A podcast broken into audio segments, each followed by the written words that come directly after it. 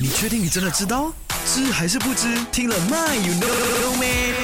你就知道啦。今天的麦有 no 麦就来跟你聊聊 barber shop 还有 hair salon 有什么区别？有 no 哦，有多 no。很多人到现在依然就是说，切，又不是剪头发的地方，弄头发的地方咯，都是一样的吗？是不是？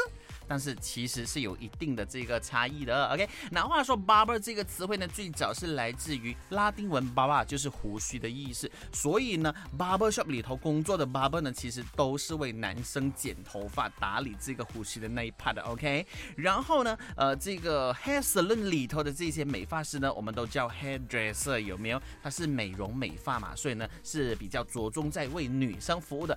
简单来说，barber shop 的对象啊，服务对象就是男生，然后呢，这个呃 hair salon 呢，服务对象是女生，但是呢，也有男生去 hair salon 去弄头发是没有错的啦。但是女生去 barber shop 去弄头发，就好像真的很少见啦。OK。